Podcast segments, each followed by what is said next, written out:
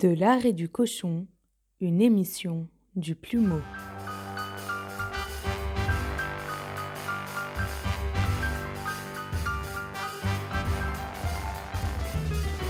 Bonjour à tous, bienvenue dans De l'art et du cochon, votre podcast culture. Si vous pensez comme nous que les Inrock, Débloque, que Libé manque d'idées, et que Télérama ne comprend pas. définitivement pas, cette émission est faite pour vous. Chaque mois, retrouvez-nous sur Le Plumeau pour débattre ensemble de l'actualité culturelle, des livres dont on parle trop, Ou pas assez, des films à voir, ou à éviter.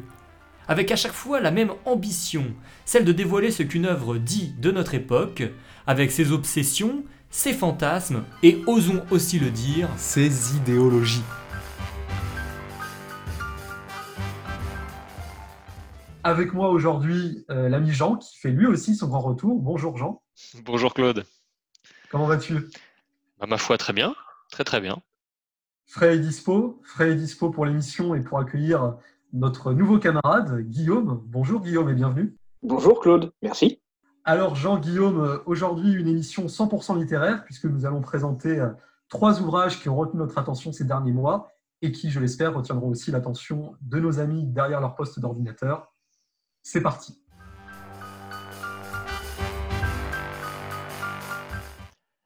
La Grâce de Thibaut de Montaigu, publié chez Plomb. La Grâce est le récit de la conversion de l'auteur, ainsi que celle de son oncle, quelques dizaines d'années plus tôt. Thibaut de Montaigu, journaliste et écrivain, décide de reprendre l'écriture pour échapper à la lente torpeur et la dépression qui l'habitent. Il est fasciné depuis quelques années déjà par Xavier Dupont de Ligonnès, c'est pourquoi il part enquêter sur ce trouble personnage. Sa recherche l'emmène au monastère du Barou, dans le Vaucluse, où Dupont de Ligonnès avait l'habitude de venir étant jeune. Il y fait une rencontre non moins inattendue que décisive, celle de la grâce. Les chants grégoriens le percent, il fait cette expérience mystique transportée par les chants grégoriens et il décrit une expérience de paix intense, de joie sublime, puis de réconciliation. Pour comprendre ce qui lui arrive, il décide de se rapprocher d'un de ses oncles paternels, qu'on appellera à présent Christian, et qui était devenu moine franciscain quelques années plus tôt. Éprouvé ensuite par le décès foudroyant de cet oncle quelques mois plus tard, il découvre néanmoins que la vie de celui-ci avait été un long chemin sinueux avant de prendre l'habit et de vivre la pauvreté, la chasteté. Le lecteur plonge alors dans le récit de vie de ce dernier et il découvre l'origine de cette vocation franciscaine en revenant sur la vie, sur, sur la vie même de Saint François. La grâce est finalement un récit plein d'espérance qui fait toucher du doigt cette notion méconnue de nos contemporains, même parmi les croyants ou pratiquants, qui est la mystique. On se souvient de la sculpture du Bernin sur l'extase de Sainte Thérèse d'Avila, qui célébrait au milieu du XVIIe siècle le beau, le sublime, la puissance de la prière. Thibaut de Montaigu nous convainc qu'elle existe toujours et la réhabilite. Alors Jean, euh, tel que je le comprends, euh, ce récit, c'est à la fois celui de la vie de Christian, donc euh, l'oncle franciscain de, de Thibaut de Montaigu, mais aussi en parallèle celui de la vie de François d'Assise. Est-ce que tu peux nous expliquer le, le lien qui semble unir ces deux vies? Oui, comme, comme on le découvre au, sur- au fur et à mesure de la lecture de l'ouvrage, ces deux hommes ont d'abord connu une immense désespérance qu'ils ont cherché à fuir dans des plaisirs ou des quêtes effrénées. Ces tempéraments radicaux sont ensuite touchés mystérieusement par la grâce et décident de changer de fond en comble leur vie. Christian renonce à son métier, à ses cercles mondains, à ses fêtes, pour se mettre au service des plus pauvres, dans les camps de réfugiés de Sangatte notamment. François, en plein XIIIe siècle, au début du XIIIe siècle, fonde l'ordre des frères mineurs et part prêcher l'Évangile avec la foi comme seul bagage. Ensuite, ils font tous les deux l'expérience difficile, mais néanmoins réelle, que malgré la foi, la vie comporte encore ses parts de souffrance, de frustration, ses combats, etc. Ces échecs ne les découragent pas pour autant, mais rognent peu à peu leur foi et leur personne pour les ramener à ce qu'ils ont de plus petit et de plus simple, des hommes faibles et limités comme les autres. La véritable grâce de ce livre, enfin, est de montrer que c'est bien lorsque je suis faible que je suis fort, et c'est aussi ce qui m'a touché. Alors, de ma compréhension, Euh, ce livre euh, évoque euh, face, à, face à la foi le vide du matérialisme contemporain, mais n'est-ce pas faire preuve d'une certaine forme de naïveté que de croire qu'une expérience mystique puisse changer une vie ou, a, fortiori, une société, voire une époque Alors, l'œuvre de Thibaut de Montaigu a cela de précieux qu'elle ne s'adresse pas d'abord à des croyants ou à des pratiquants. Elle n'a pas pour objectif de convaincre de l'existence objective de la grâce et donc a fortiori de celle de Dieu. L'auteur cherche simplement à décrire avec des mots d'ailleurs assez universels l'expérience qu'il a fait cette nuit-là au Barou et que j'ai résumerai par cette formule lorsqu'il décrit sa nuit de feu à l'écoute des chants grégoriens. Et là, c'est, je lui laisse la parole, Dieu était là, à l'intérieur de moi et derrière toute chose, ici et nulle part à la fois, dans l'infiniment petit comme dans l'infiniment grand. En revanche, le chemin de vie de l'oncle Christian prouve de facto qu'une telle expérience peut radicalement changer une vie, puisque lui-même a renoncé à tout, à commencer par euh, ce que je décrivais plus haut. Je pense que ce livre n'est pas à prendre comme un manifeste catholique, mais plutôt comme une invitation.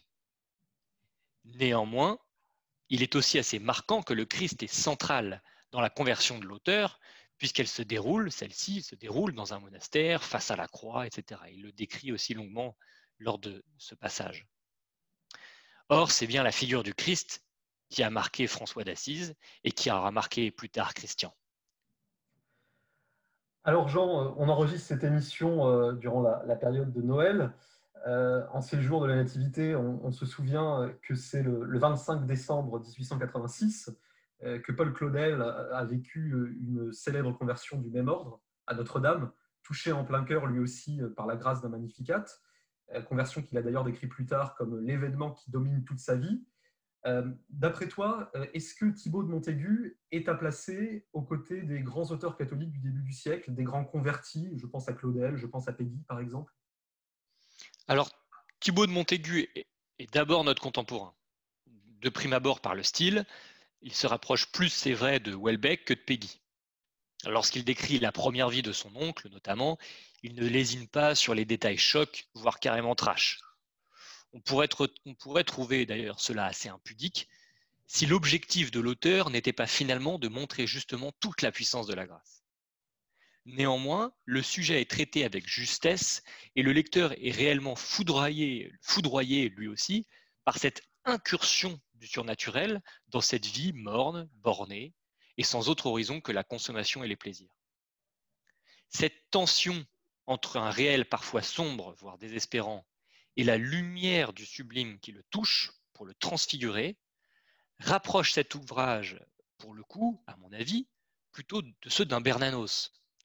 Je me souviens notamment de la figure de la Bénodonissant dans Sous le soleil de Satan, qui, s'engage avec héroïsme à sauver les âmes d'une paroisse recluse sur elle-même et qui est confrontée au mystère du mal, et comment la mystique qui l'habite l'aide dans son combat spirituel à sauver des âmes. Dans ce récit, euh, le choix de vie de l'oncle franciscain est assez étonnant, d'abord parce qu'il est tout à fait radical, mais aussi parce qu'il détonne encore une fois de nos modes de vie tournés vers la recherche de la richesse, de la célébrité ou du pouvoir. Existe-t-il encore des moines de ce type? Alors, l'ordre des frères mineurs créé par saint François d'Assise au début du XIIIe siècle existe toujours. Euh, il, est, il est, je crois, aujourd'hui assez peu présent en France, ou alors plutôt vieillissant, mais en revanche très présent dans d'autres parties du monde et très dynamique.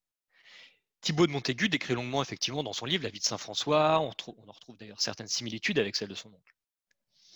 Aujourd'hui, en revanche, euh, certaines communautés comme les petits frères et les petites sœurs de l'agneau vivent littéralement de la mendicité et sont même très dynamiques. Et pas plus tard qu'il y a une quinzaine de jours, j'ai rencontré à l'aéroport d'Orly une petite sœur de cette communauté qui était au départ pour une mission à Kansas City, en plein Midwest américain. Du coup, ils sont présents aux côtés des plus pauvres dans euh, dans cette ville.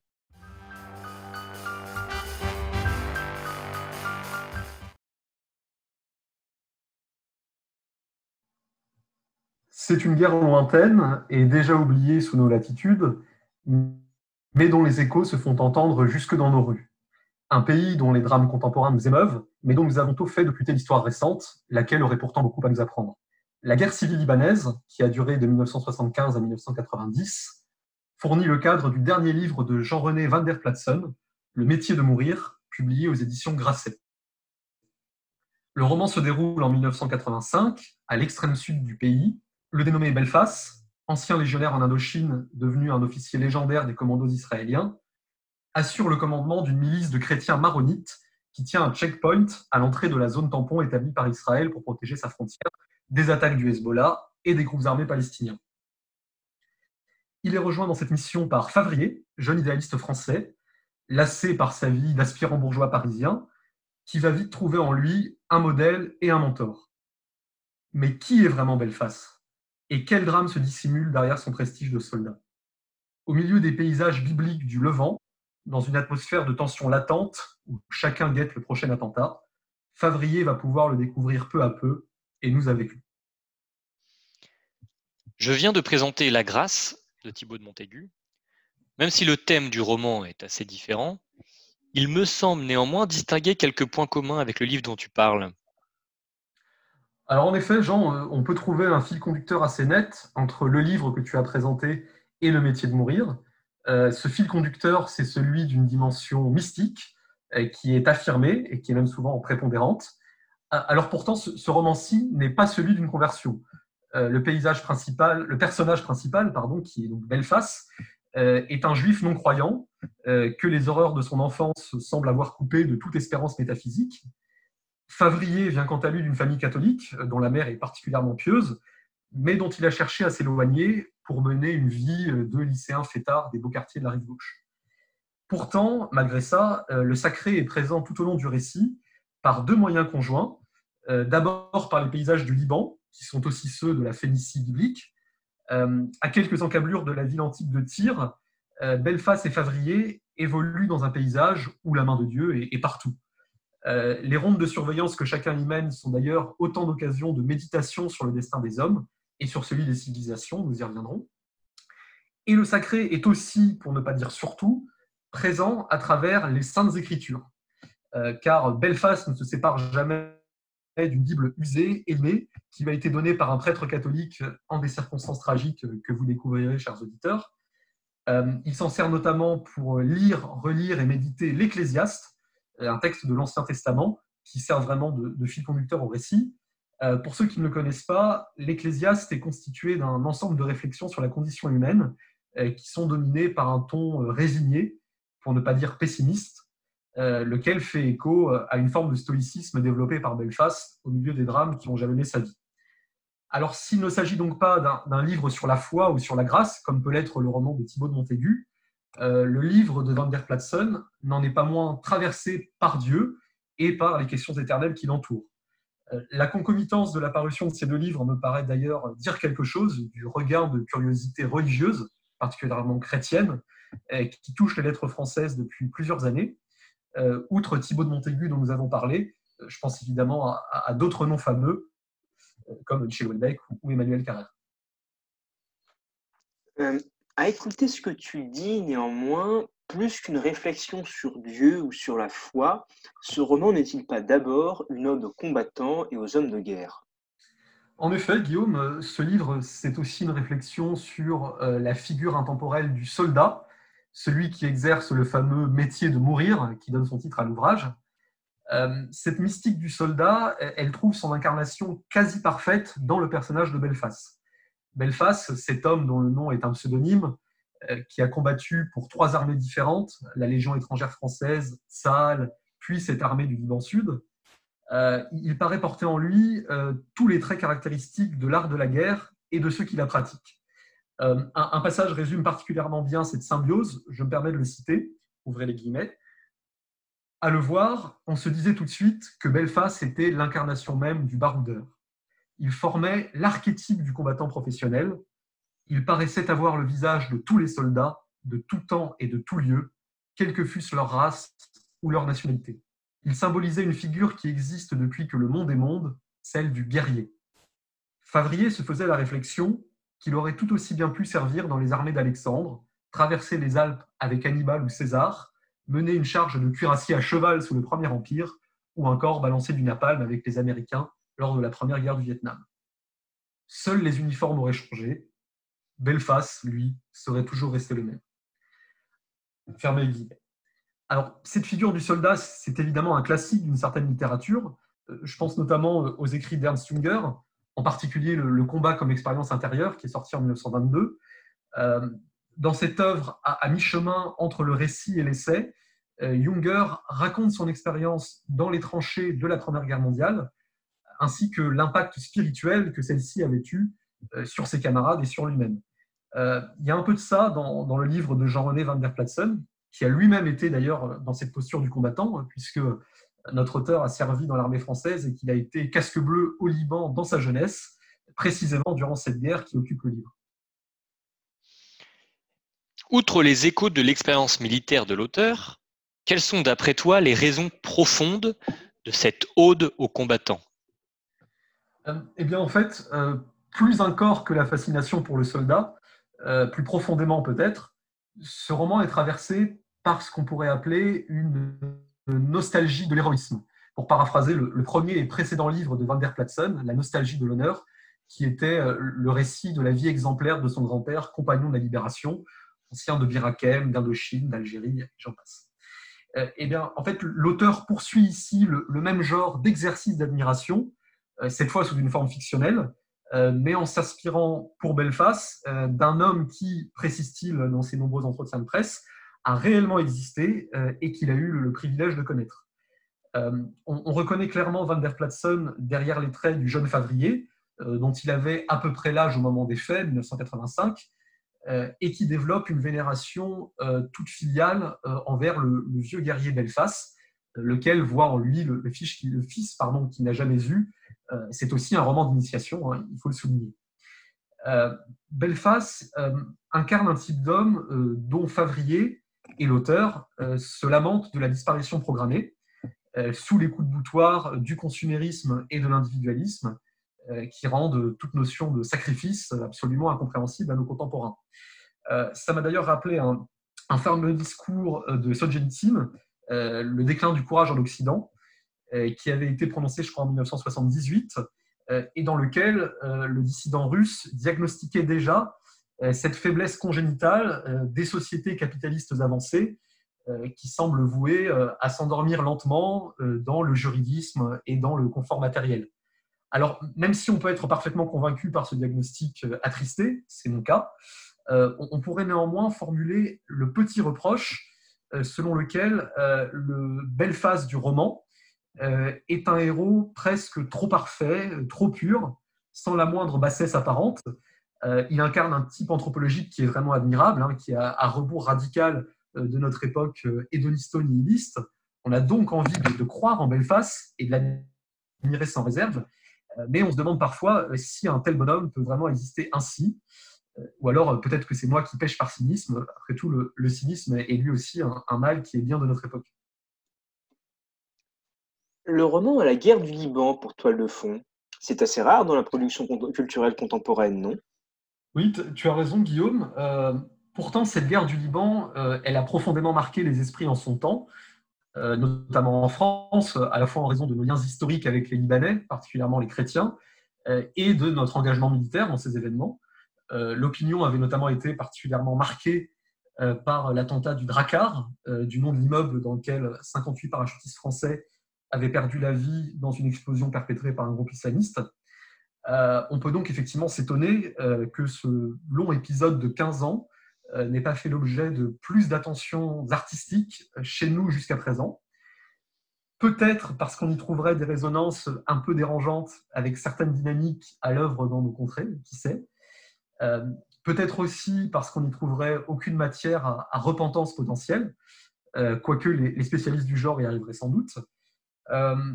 J'ai néanmoins un, contre-exemple en tête euh, qui vient euh, d'un autre livre publié il y a quelques années déjà, euh, Le quatrième mur, un roman de, de Sorge Chalandon, qui raconte l'histoire d'un jeune militant maoïste des années 70, parti au Liban pour tenir la promesse faite à un ami d'y monter l'Antigone de Jean Anouilh, avec pour acteurs des, représentants des différentes factions politiques et religieuses impliquées dans le conflit.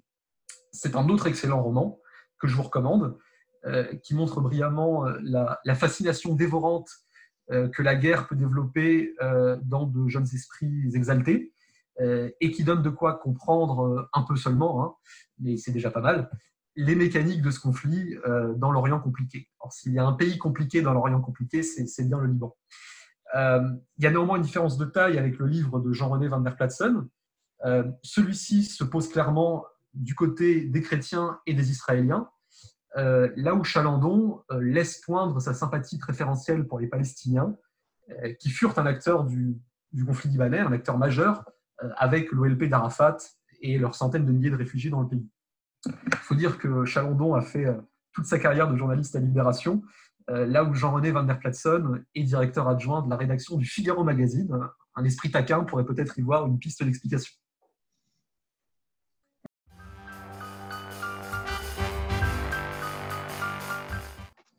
Le livre que je souhaite présenter est Sourd de colère d'Arthur Nesnidal. Nesnidal est un jeune auteur de 24 ans qui a déjà publié La Purge, un roman acide sur les classes préparatoires.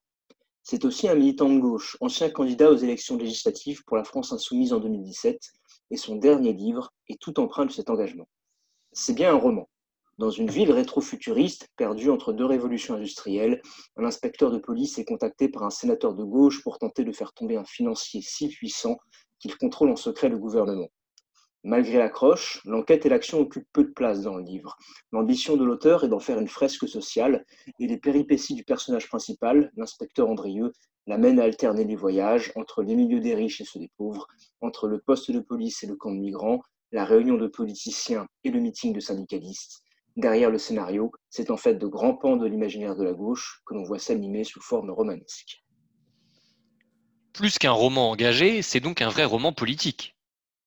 Le risque que court ce genre de livre serait que le versant politique puisse y, dévorer le versant littéraire, pour en faire ensuite un simple véhicule de l'idéologie, une profession, une profession de foi avec des dialogues. Comment s'y prend l'auteur ici? Eh bien ici, cette formule passe bien. Oui, la ville où se déroule Sourd de colère est un endroit sombre, presque dystopique, une sorte d'assemblage caricatural de plusieurs époques et lieux qui servent de référence à la gauche aujourd'hui. Il y a les quartiers populaires, dignes de la révolution industrielle, où des patrons rapaces exploitent des masses miséreuses habitant dans des bâtiments branlants, un Sénat où les politiciens ventrus du Parti socialiste sont déjà habitués à trahir le petit peuple, ou encore un centre commercial qui représente la société de consommation. En regardant de loin, on se dirait que l'auteur a forcé le trait. Et pourtant, il s'en sort avec deux atouts. Le premier, c'est un style indéniablement maîtrisé, une capacité à produire un texte fluide et agréable à lire, presque d'un bout à l'autre du roman. Le second, c'est de prendre sujet avec intelligence. Plutôt que de verser dans le pathos, de produire un roman tire-larme pour faire pleurer sur le sort du pauvre prolétariat, l'auteur prend du recul. Il décrit les choses avec beaucoup de second degré, d'ironie, voire de sarcasme, ce qui allège énormément ce qui serait sinon un roman sombre et qui permet d'entrer dedans beaucoup plus facilement. Même lorsque la situation frôle la caricature, on sourit, on rit, on apprécie l'épique. Je me permets de citer pour illustration la description d'un commissaire de police qui vient après que l'auteur ait décrit la brutalité avec laquelle ces hommes malmènent les malheureux qui tombent entre leurs mains. Je cite. Monsieur le commissaire était un homme nerveux qui s'emportait comme quatre et dont l'accent rustique, qu'il avait mis vingt ans à cacher sur le lit, revenait incurable chaque fois qu'il criait. C'était le croque-mitaine du poste de police. Comme il surveillait bien, malgré les apparences, il arrivait souvent qu'il surprit un agent en plein désœuvrement. Son gabarit énorme et sa voix fantastique pouvaient à tout moment surgir de l'ascenseur et, comme une tempête, balayer tous les hommes d'un violent hurlement. Monsieur le commissaire punissait à tout va. Il valait mieux être mort que de se présenter froissé ou décoiffé, une faute de grammaire et c'était le congé qui sautait, une chaussure mal cirée, c'était la cour martiale. Il apparut pourtant, à force d'endurer ces fréquentes sautes d'humeur, que monsieur le commissaire ne se fâchait jamais que pour les points de détail. Il était, en fin de compte, d'un laxisme agréable quant aux agissements. On ne l'avait pas vu reprendre le sergent sous les claques vigoureuses qu'il donnait au suspect. C'était un homme de paix. La violence de ces hommes ne l'intéressait pas. Hum, à t'entendre, Guillaume, euh, ce roman serait donc une sorte de, sans faute sur le plan littéraire? Hum, Pas tout à fait. Les dialogues et les personnages sont un point faible. Le personnage principal, l'inspecteur Andrieux, est agréable, nuancé, un policier animé par le sens du devoir qui commence le livre sans grande conviction politique et que les événements mettent à l'épreuve. En revanche, presque tout autour de lui semble sorti d'un tract. Le méchant financier n'a d'autres intérêts dans la vie que de s'enrichir. La courageuse syndicaliste connaît chaque linéa de la prochaine loi scélérate qui sera votée au Sénat. Le vieux sénateur de gauche est grandiloquent comme un Jaurès fourbu. Hormis les exceptions qui confirment la règle, les policiers sont violents et racistes, les politiciens fourbes et corrompus, les migrants discriminés mais héroïques, le petit peuple misérable mais digne. Une partie de l'explication est sans doute à trouver dans la brièveté du livre. 144 pages seulement, voilà qui ne permet pas d'approfondir quand on veut peindre un tableau aussi vaste, ce qui laisse peu de place à la nuance. Néanmoins, tout le livre s'inspire tellement du fond de discours de la gauche radicale que l'on doute que, même avec 150 pages de plus, certains éléments auraient été plus nuancés. C'est vraiment intéressant de voir euh, cet imaginaire sous forme romancée, de voir ce qu'un militant de gauche a dans la tête. Quel est le message qui ressort de tout ça? Qu'est-ce que l'auteur cherche à nous dire au travers de ces 150 pages? Bien, là encore, la brièveté de l'ouvrage joue peut-être contre lui, même si en même temps elle le sauve peut-être aussi de certaines de ses contradictions. Le versant politique est omniprésent, mais hélas, en reste à un niveau de surface et demeure assez convenu. Il y a d'un côté des gens mauvais, c'est-à-dire les riches et leurs serviteurs, et de l'autre côté des gens bons, c'est-à-dire le petit peuple et les migrants, admirables par la dignité qu'ils manifestent face à l'oppression. Le livre dénonce l'oppression et loue la colère des opprimés, cela est clair, mais il ne va pas vraiment plus loin. Il ne dépeint pas un système qui expliquerait par exemple pourquoi les financiers auraient tant de pouvoir et pourquoi, disons, les politiciens de gauche trahiraient leurs électeurs pour prêter la main aux financiers. S'il le voulait, le livre ne le pourrait probablement pas d'ailleurs. En associant dans un même lieu des situations issues d'époques différentes, de la révolution industrielle aux années 2020, il ne peut se permettre qu'une critique très générale sur la rapacité des puissances d'argent. Ainsi, il est difficile de faire cohabiter d'une part un peuple largement miséreux dont certains membres se vêtissent au corps de haillons, et d'autre part la société de consommation moderne qui requiert un certain niveau de revenus. Niveau de revenus qui a d'ailleurs été permis par le, capitalisme ONI, on, peut le remarquer. Euh, mais ce que, j'en comprends, Guillaume, euh, c'est que le, livre n'est pas vraiment une critique d'un système, c'est peut-être une, une dénonciation plus large et par certains aspects plus vagues de l'oppression. Exactement. En fait, et c'est la critique la plus dure que j'aurais à lui adresser, le livre porte d'abord une vision morale de cette oppression, que ce soit la soif d'argent des financiers, la trahison des politiciens, le racisme et la brutalité des policiers. Mais il faut bien dire que sur ce point, l'auteur n'est pas seul. Au fond, ce livre s'inscrit dans la continuité de l'évolution idéologique de la gauche radicale depuis les environs des années 80, euh, qui a abandonné la lecture matérialiste des marxistes pour une vision morale. Pour les marxistes, c'était les contraintes matérielles et les systèmes de production qui déterminaient la forme des sociétés et les comportements humains. Dans ces sociétés existaient plusieurs classes sociales avec leurs intérêts propres qui pouvaient se rejoindre ou s'opposer aux intérêts d'autres classes. Ainsi, le combat républicain qui a eu lieu pendant le siècle précédent l'établissement de la Troisième République pouvait être vu comme une alliance entre le prolétariat et la bourgeoisie contre l'aristocratie. Dans un autre registre, Friedrich Engels pouvait froidement déclarer dans l'Antidurie que l'introduction de l'esclavage dans les sociétés antiques avait constitué un grand progrès. À l'opposé, la vision morale qui a cours dans la gauche contemporaine tend à séparer le monde entre le peuple, qui est vertueux, et les puissants, qui sont rapaces, en agrégeant dans l'un et dans l'autre des catégories sociales très différentes. La toute première page du livre décrit d'ailleurs cette union inattendue des ouvriers, des agriculteurs, des artisans et des petits marchands, toutes classes qui sont censées représenter le peuple, mais qui en fait, historiquement, sont loin d'avoir marché main dans la main. Cette vision simplifiée permet dans le récit de réunir tous les petits dans un même groupe face aux puissants, combien même ils viennent d'époques différentes, mais en revanche, elle ne permet pas de comprendre la société. Donc d'une certaine façon, ce livre est très actuel. Il agrège des lieux et des époques, mais il sert à soutenir une position politique actuelle de 2020. Où va toute cette colère pour l'auteur? Sur quoi débouche la résistance à l'oppression? Eh bien, sur pas grand-chose, et je pense que là aussi, ce livre est à replacer dans des tendances qui dépassent l'auteur. Le texte est plein de résignation, le combat semble perdu d'avance. Oui, l'inspecteur mène son enquête au péril de sa vie. Oui, la syndicaliste continue son combat. Oui, le peuple se rassemble devant les marges du Sénat, mais il semble entendu que tout ça n'est qu'un baroud d'honneur. Le livre finit mal. Le sénateur de gauche abandonne la lutte. Le financier obtient encore plus de pouvoir. La seule chose qu'il reste aux gens de peu, c'est leur colère et leur dignité. Là aussi, le contraste est frappant avec la littérature politique, non seulement de la gauche du XIXe siècle, mais encore de celle des années 80. Pendant environ les 150 premières années du mouvement socialiste, ces intellectuels pensaient leur victoire comme inéluctable. Leurs livres rayonnaient de confiance dans le progrès social et scientifique. Les marxistes pensaient que les contradictions du capitalisme mèneraient implacablement au socialisme. Les anarchistes pensaient que le grand soir les attendait. Les réformistes pensaient que le progrès constant de l'humanité finirait par déboucher sur le triomphe de leurs idées. Par comparaison, la gauche radicale de 2020 est extrêmement pessimiste. Il faut dire qu'elle a subi 40 ans de défaites, 40 ans de reculs sociaux, 40 ans de plans d'austérité, de mondialisation, d'échecs électoraux. Elle ne croit plus à sa victoire. Elle veut encore mener le combat, mais elle doute de pouvoir l'emporter. Elle veut se battre, mais en vérité, elle pense avoir déjà perdu et elle craint des jours plus sombres à l'horizon avec, selon les scénarios, soit un État policier ultralibéral, soit la catastrophe écologique. Mais il me semble intéressant de relever qu'elle n'est pas la seule. À droite aussi, la confiance dans l'avenir semble s'être évanouie que ce soit chez les conservateurs ou les nationalistes, on voit le temps qui passe avec inquiétude. Les livres, les tribunes de droite abondent de commentaires inquiets sur l'effritement des structures sociales, l'affaiblissement de la famille, l'étiolement de la nation. On y craint que des choses importantes soient bientôt irrémédiablement perdues. Et, à vrai dire, même les libéraux, éternels optimistes, ont perdu leur triomphalisme des années 90 ou 2000. Dans les cercles patronaux, dans les partis gouvernements, on constate ici que les taux de profit sont toujours là, là que les coalitions habituelles sont toujours au pouvoir, mais même dans ces cénacles, on s'inquiète de la fragilité du système, on craint de voir les nuages s'amonceler. L'auteur de Saut de colère est bien en phase avec son époque. Amis auditeurs, c'est déjà la fin de ce nouveau numéro de l'arrêt du cochon.